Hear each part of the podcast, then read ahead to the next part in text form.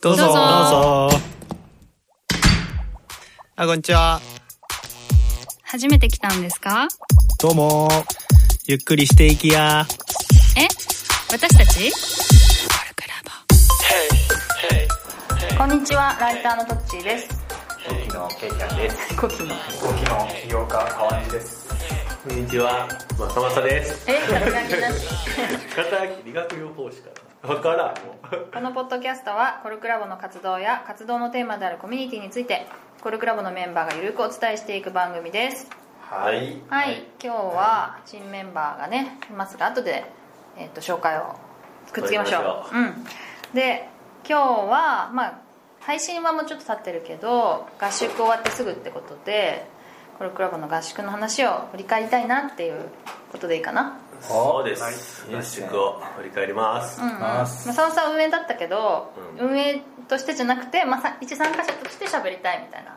まあでも運営みたいななっちゃうと思うけど ね。これはこういうことでしたみたいそうだね。な。なると思うけど。そうだね。うん。うんまあ僕は初参加勢として。ああそっか。確かに。流れとしてどうしようかどんなことやったか？まあ概要を先説明しようか。うん。うんうん。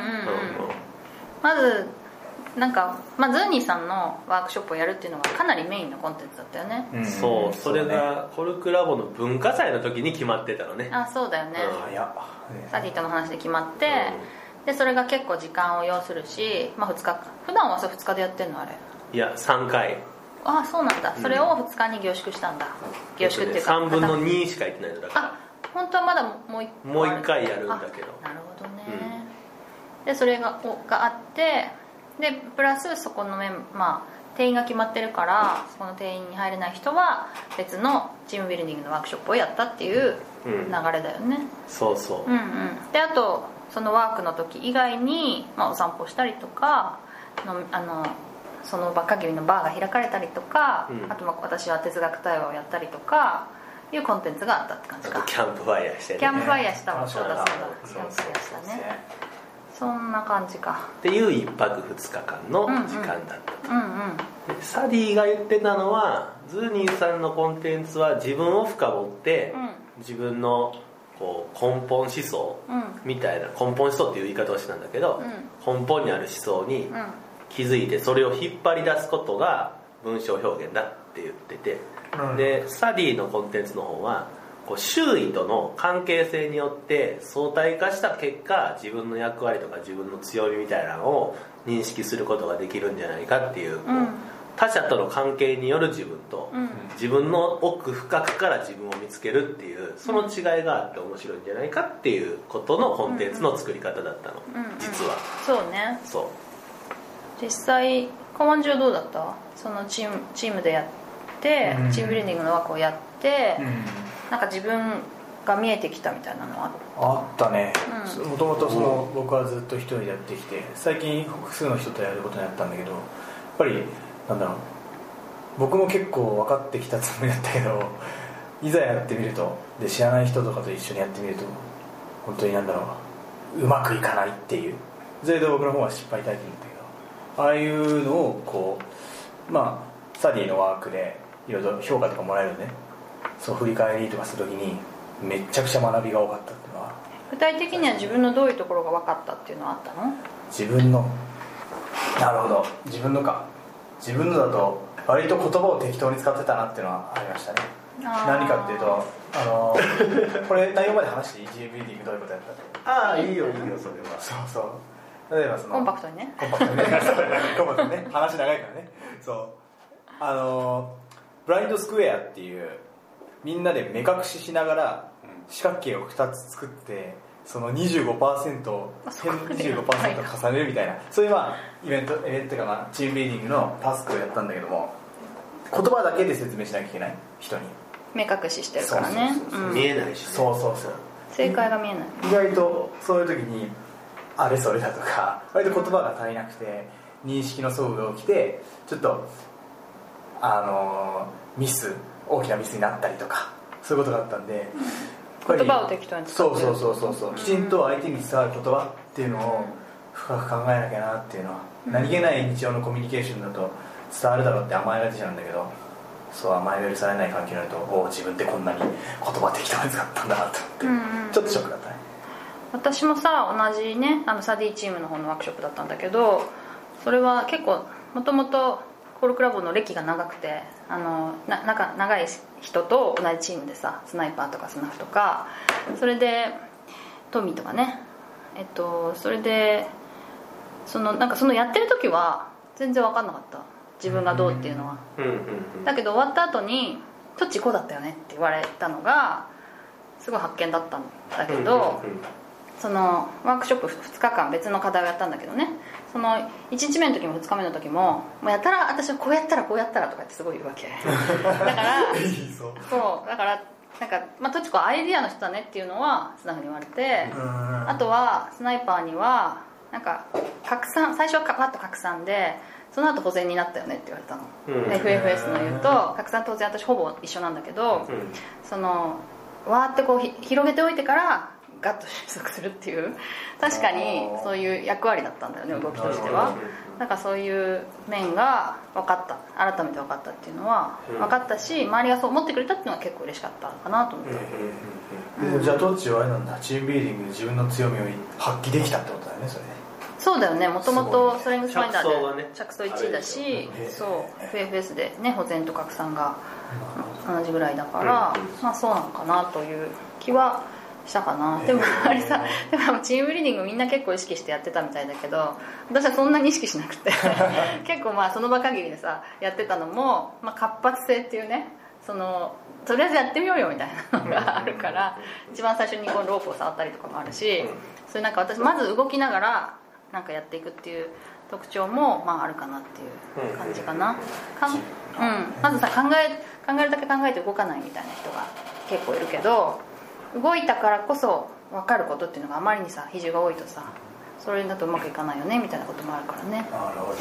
うんうん。いやいいね。自分の強みが発見できる合宿って、うん、僕弱みしか発見できなかった、でも気づきがある合宿ってね。そういいですね。うん、いやケイちゃんも参加できたらよかったねそうね参加したかったね。なんかあのツイッターとか見てると みんな本当にうん。もう良かったしか いろいろ自分が発見できたとかね。そういうやっぱし来年は参加したいなと思うよね。夏あるよ。夏。来年と言わず。あうん。来年の今年か。そう。そう。これは。半年に1回がやってるよな。多分年に年に3回は。うん。うん。正間さんの方は？ズーニーさんの方はどうだったの？僕いやズーニーさんの方は、うん。ズーニーさんがこれまでずっとやってきた、うえー何十年とかけて蓄積してきたズーニーさんのワークショップをそのまま受けるっていう感じだから、うん。だから合宿でやるみたいなのとはとかうんうん。はあんまりそんなに重要じゃなくて、うん。うんズーニーさんのワークショップを受けに行きましたみたいな、はいはい。それがたまたまコルクラボの合宿にズーニーさんが来てくれたみたいな感じだから、まああのズーニーさんのワークショップが多分何年待ちとかなってるらしい。何ヶ月とかすごいね。2年2年くらい待ちのものをまあコルクラボ特権みたいなので受けれたっていう感じかおーいいな。そうそうえ 普段はさじゃあ全然知らない人同士でやるようなワークショップなんだうんそうそうそう。でその5時間なのね。うん。休憩なし。1日分が？まるっと休憩なし。そうそう。トイレ行きたくなったらさっと行って帰ってきてください。で外で外で誰かと喋るのもなしみたいな。ああだから話しかけててもダメなんだ。そうそう。廊下でちょっと歩いたりしてもさそうそう。すごい神妙な顔してみんな歩いてたらさ。そうそうそう。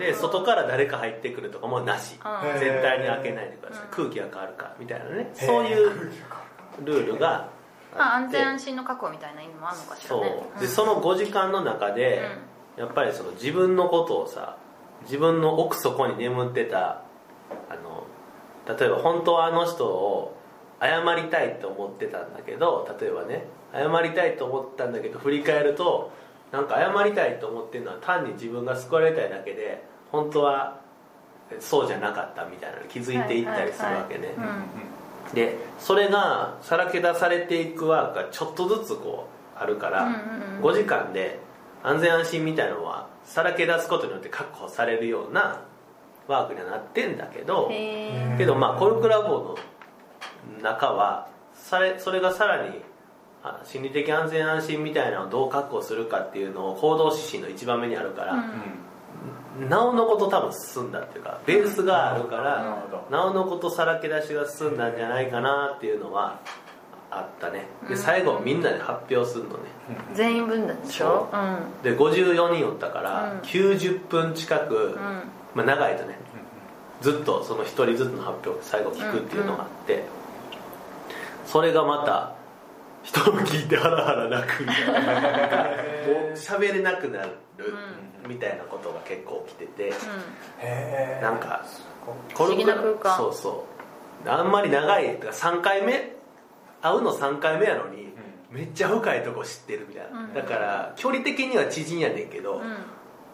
知ってる内容的には親友みたいな状態になってて、うん。でなんか知人と友達と親友の差が分からなくなったみたいなことを言ってたりとかしてるから。一回も喋ったことないのになんかめちゃくちゃこんなやばいこと知ってるみたいな。そうそう。ことあの時の傷のことは私知ってるみたいな誰にも喋ったことないことみたいなでしょ？そうそうそうそう。それを聞くとその人の関係ってどんな感じになるの？どんな感じになるんやろうか。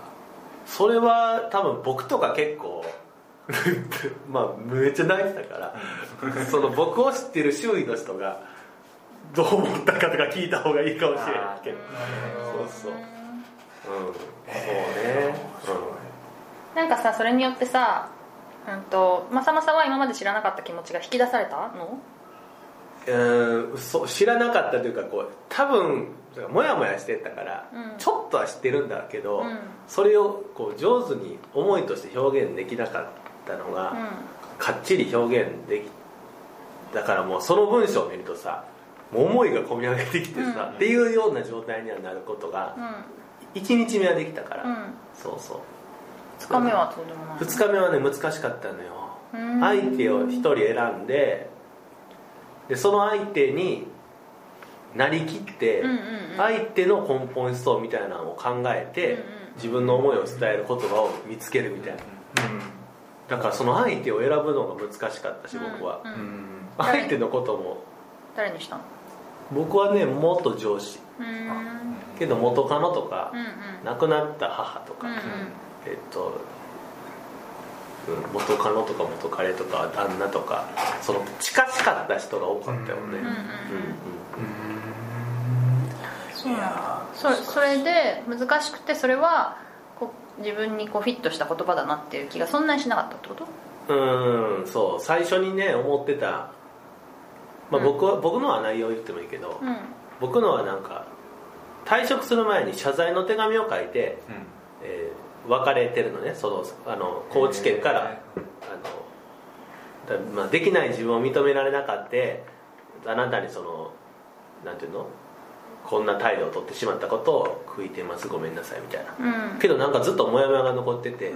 謝りたかったの謝って俺も謝ってんからこれで終わりっしょって終わらしたかっただけなんだということに気づいたなって言われて、本当は僕のことをすごい育てようとしてくれてたんだけどめちゃくちゃ厳しかった、うんキャパオーバーになってる自分がおって、ちょっとぐらい褒めてほしかったなっていう。ああことが分かったんだ。そうそう。ただ褒めてほしかったんですあなたにっていううん。そういう文章やったのね僕のは。なるほどね。そうそう。うんうんだ,、うん、だからそこまではまあいけたんだけどまあなんていうのかな。うん。なんていうの。これが本当の根本思想なのだっていうかはまあそんな感じやったんかなみたいな感じところなの僕の場合はね。深いところまあでみんなに人によってはもっとこう奥まで行けた人と、うんうんうん。やっぱりなんか難しさを感じた人と、うんうんまあいろいろいるとは思うけど。なるほどね。それにようんいいよ。それって出すとなんかすっきり感みたいなのって今までなんかモヤモヤしてたのがやっと出てきたみたいななんか。あるよ。めっちゃ疲れる、疲れるんだ。エネルギーめっちゃ使うっていう。そうだろうね。よかったとかまあよかったけど、疲れたっていうのがなんかそもそもそんなさ褒められたいみたいなのをさ、まあ、自分で認めたくないみたいな気持ちをさあるある。剥がさないといけそうそうないわけでしょそうそうそうそうそうそうそうだよねきついな。えでそれさ、まあ、やってみてなんかこう変わる？日常生活。いややって3日後ぐらいやから。わかんない、まだ分からへんよね。そっか。もうちょっと感情がぶつかる出来事とかがあったら、うん。その時に何か違うアプローチができるのかもしれないね。うんうんうん。うんうん深いところまでもうちょっと潜れるようになるのかもしれないね。うん、ただねその内政の仕方、うん。ステップうん。みたいなのも一緒に教えてくれるのよね、うんうんなるほどなるほど。自分への問いの立て方みたいな、うんうんだから一人でももうちょっと深いところまでいけるようになりそうっていう期待はあって、うんうん。それを練習したいなって思ってはいるそれ知りたいな。でそれはあのズーニーさんの本に書いたのか。そうそうあの伝わる、うん。えー心揺さぶる文章講座だっけ、うんうんに書いておりますのでぜひご購入くださいってましたそうそうなるほどね。そしたらもうちょっとあるからさ他のコンテンツのことも喋る？あのキャンプファイヤーのこと聞いてみたいな。とうみんなすごい良かったって書いてあったから、うん。具体的に何した？のキャンプファイヤーはあのこれあの最初の方を話すと,、えー、とパッタイが自分の強みに気づいたのがキャンプファイヤーなのね。昔ってこと、えーうん。そうそうでみんなサッカーとか野球とかやってるのにボーイスカウトやってて「なんなんそれ」みたいな言われてんねんけど修学旅行かなんかに行った時に「なんでお前その燃える木集めるのうまい?」みたいなとかあお前の組んだやつだけめっちゃ燃えるやんみたいな「うん。早っ」とかっていうので燃える木を集めて組むのがうまいっていう自分に気づいてそれで褒められたのが嬉しくってそれが人との違いを認められた経験だっていう話をしたから「えじゃあキャンプファイヤーやろうや」ってなったの。そんであのホテルの支配人にあの「できたりしますか?」って聞いたら「あできるよ」って言われてやることになったのね。だからもう目的達成なのそれで。キャンプファイヤーやるだけでね。そうそう。うんうん。あとはなんかなるようになるかみたいな感じやったらまあスナイパーが作詞作曲をしたやつをうん。パッタイに急に送ってきてうん。歌いたい。スナイパーが作ったのあなた？曲。すごえっと、詩はパッタイが作ってるけど。でその歌をサプライズで歌うために1曲目と2曲目はみんなの知ってる歌を歌おうかみたいな、であとはなんとなくなるでしょうみたいなやったら結局赤木さんがフォークダンスの歌をダウンロードしてくれてフォークダンスをしたり、うん。えっ、とあと何したっけ？マイムマイムを踊ったり、うん、うん、っていうなんかマシュマロ食べたね。マシュマロ食べたりとか。焼いて食べた。そう、うん。なんかそんなにいろいろコンテンツを準備してたわけじゃないけど、うん勝手にみんながこう関わりたい関わり方をしてくれて、おでそれでなんか、うん、場が楽しくなったっていうのが、いいね感じとしてはある。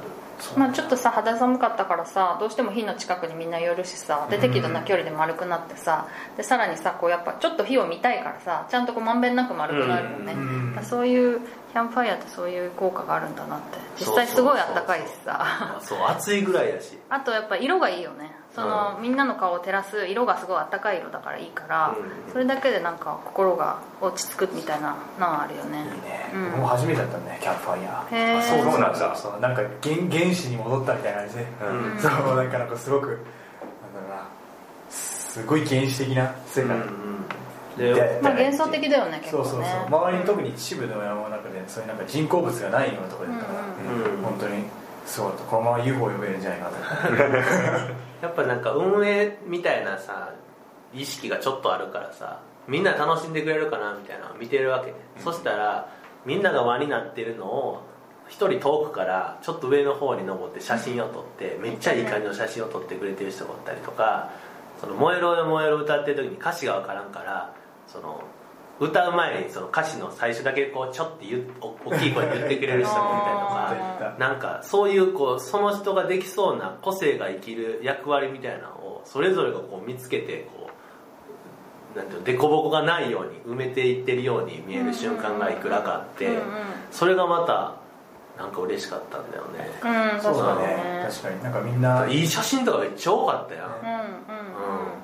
じゃあね。でもさフォークダンス踊ってる時はさなんか俺はそういうの好きじゃないからみたいにさ 結構端っこにさいる人も何人かいたよね、うんうんそういうのも全然 OK みたいなさ。そうそうそうそうそう。でなんか最初一部から始まって、うんうん。で一部が始まったらなんか前の人掴まれてやらざるを得ないからだんだんこう盛り上がっていくみたいなのがやっぱりねああいうの見てるといいなと思って。あそうだね自然そうそうそう発生的にねそううん。うそうそう。そんな感じですかねそうやね。早いな。そうもうちょっとあるででもまあひとまずそんな感じでしょうか。そうん、楽しかったねってことで、はい楽しかったね、はいまたやりましょう。はい。じゃあ締めましょうか。はい、せーの。コルクラボの温度でした。